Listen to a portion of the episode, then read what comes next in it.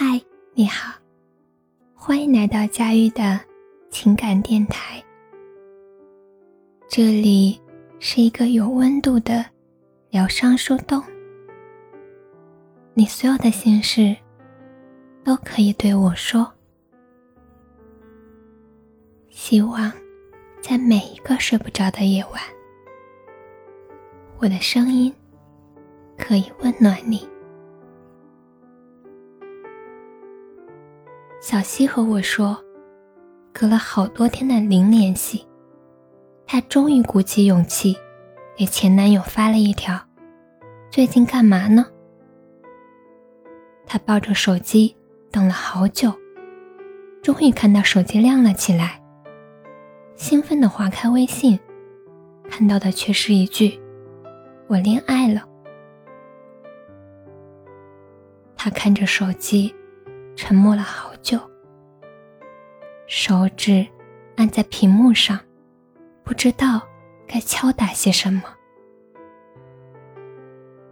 小溪一边划着屏幕，一边看着他们以往的聊天记录，有互相吐槽的，有转发搞笑段子的，也有很多深情的早安晚安。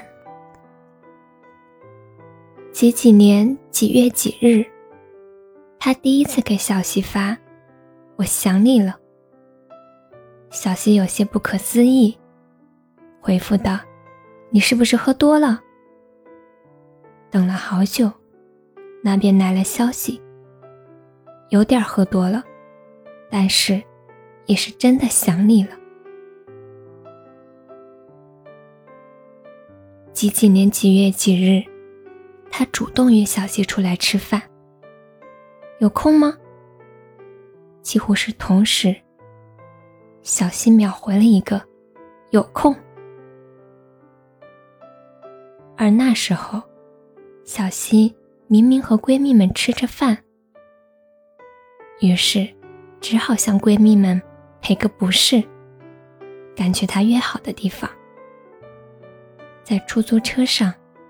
他着急的补了口红和眼影，生怕自己会不好看。小溪，他看着那一条条熟悉又遥远的聊天记录，思绪飘飘然的回到过去那些日子里。他一面画，一面哭。小溪对我说。我不想他离开我。小新那时候有多喜欢他，所有人都看得出来。他的所有情绪都因为这个人上下浮动。他有时候可以开心的不能自已，有时候又会痛苦的哭不出声。可是你们知道吗？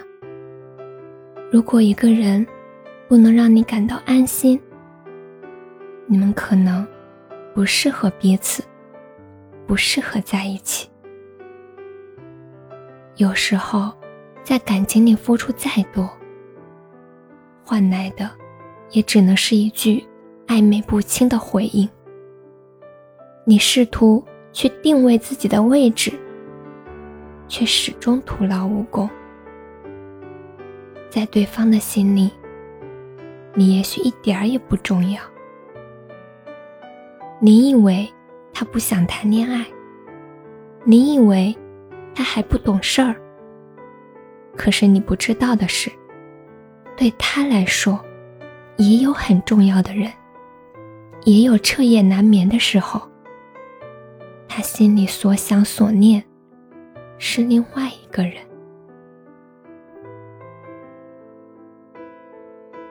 每个人都会经过很多人的故事，故事的结局有分别，有惋惜，有懊悔。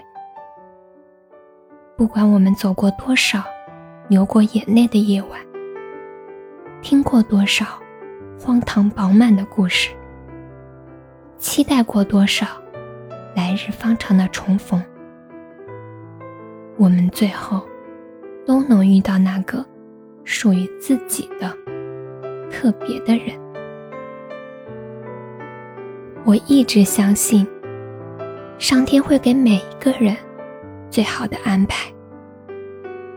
如果此刻你失去了这个人，请不要灰心丧气，也不要因此失去期待，因为属于你的那个人，一定在不远的未来等着你。订阅关注不迷路。如果喜欢我的声音，欢迎转发或留言。